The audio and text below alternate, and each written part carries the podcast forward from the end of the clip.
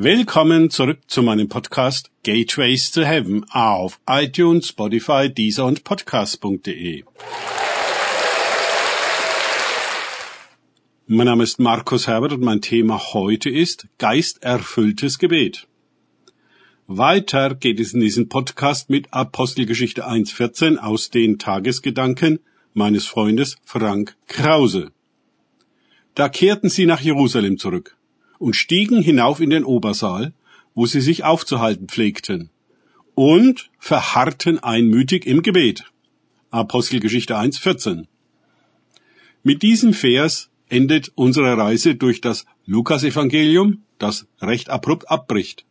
Am Anfang der Apostelgeschichte erzählt Lukas die Geschichte weiter, indem er uns noch einige Aspekte der Himmelfahrt schildert, bis eine Wolke Jesus hinwegnimmt und die Jünger sich nun mit Warten beschäftigen. Und das einmütig im Gebet. Na, alle Achtung! Noch immer erscheint oder fällt der Heilige Geist gern dort ein, wo einmütig gebetet wird.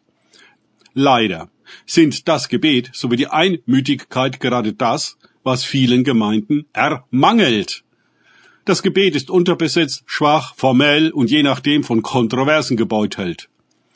Viele fangen motiviert an, um dann nach einiger Zeit vom Gebet abzufallen. Der Teufel hat nichts dagegen einzuwenden, denn eine gebetsarme Gemeinde ist auch eine geistarme Gemeinde. Unendlich viele Gemeinden sind nicht stark im Herrn und in der Macht seiner Stärke, Epheser 6,10, sondern gefangen in eigener Schwäche und Ohnmacht. Einige Verse weiter in Epheser 6, dem Abschnitt über das Starksein im Herrn und die Waffenrüstung, heißt es bezüglich des Gebets, mit allem Gebet und Flehen betet zu jeder Zeit im Geist und wachet hierzu in allem Anhalten und Flehen für alle Heiligen. Epheser 6, 18. In den ersten Jahren meines Christseins wusste ich weder, was damit gemeint war, noch hatte ich je eine Gebetsversammlung mit dieser Qualität gesehen. Das ist ja so intensiv. Noch einmal.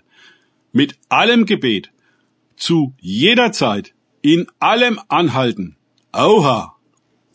Und was Flehen sein sollte, das hatte ich auch noch nicht erlebt. Und was sollte denn im Geist bedeuten? In meinen Kreisen und deren Gebetsstunden ging es ja ordentlich zu. Einigermaßen langweilig und leicht gequält.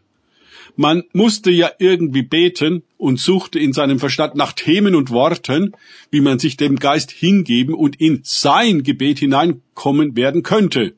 Voller Kraft. Zur Erinnerung wenn der Geist auf euch gekommen sein wird, werde ihr Kraft empfangen. Apostelgeschichte 1.8. Das war jedoch unbekannt. Auch der Römerbrief betont die Notwendigkeit der Kraft des Heiligen Geistes zum Gebet. Ebenso aber nimmt auch der Geist sich unserer Schwachheit an, denn wir wissen nicht, was wir bitten sollen, wie es sich gebührt. Aber der Geist selbst verwendet sich für uns. Römer 8, 26. Die Apostelgeschichte zeigt, wie die ersten Christen beständig im Gebet verharrten. Apostelgeschichte 2, 42. Natürlich wirft das die Frage auf, wie es um das Gebet in der heutigen Gemeinde bestellt ist. Ich würde sagen, leider mager. Und genauso geistlich mager ist die Gemeinde. Es besteht immer ein Zusammenhang mit der Kraft des Geistes und der Gesamtkraft der Gemeinde. Das Gebet ist der Schlüssel oder der Kanal des Geistes, durch den er die Gemeinde geistlich nährt. Entgegen der landläufigen Ansicht ist es nicht die Predigt. Nach über 30 Jahren im geistlichen Dienst kann ich, Frank, das mit Bestimmtheit sagen. Man kann Gemeinden geradezu tot predigen, aber tot beten kann man sie nicht, denn das Gebet macht sie lebendig. Das Gebet zu fördern sollte meines Erachtens immer die primäre Aufgabe der Gemeindeleitung sein. Dann kommt der Heilige Geist und nimmt sich der Schwachheit an, die ansonsten eine Gemeinde drosselt und lähmt. Wir können der Gemeinde auch Einheit predigen, bis wir grün werden. Einmütigkeit kommt nur durch den Heiligen Geist und Gebet zustande. Auch das behaupte ich mit Bestimmtheit. Und ich bin damit nicht alleine. Ihr aber, Geliebte, erbaut euch auf eurem heiligsten Glauben, Betet dem Heiligen Geist. Judas 20. Danke fürs Zuhören. Denkt bitte immer daran. Kenne ich es oder kann ich es? Im Sinne von erlebe ich es. Erst sich auf Gott und Begegnung mit ihm einlassen, bringt wahres Leben. Und ein Gebet in Wahrheit und im Geist. Gott segne euch und wir hören uns wieder.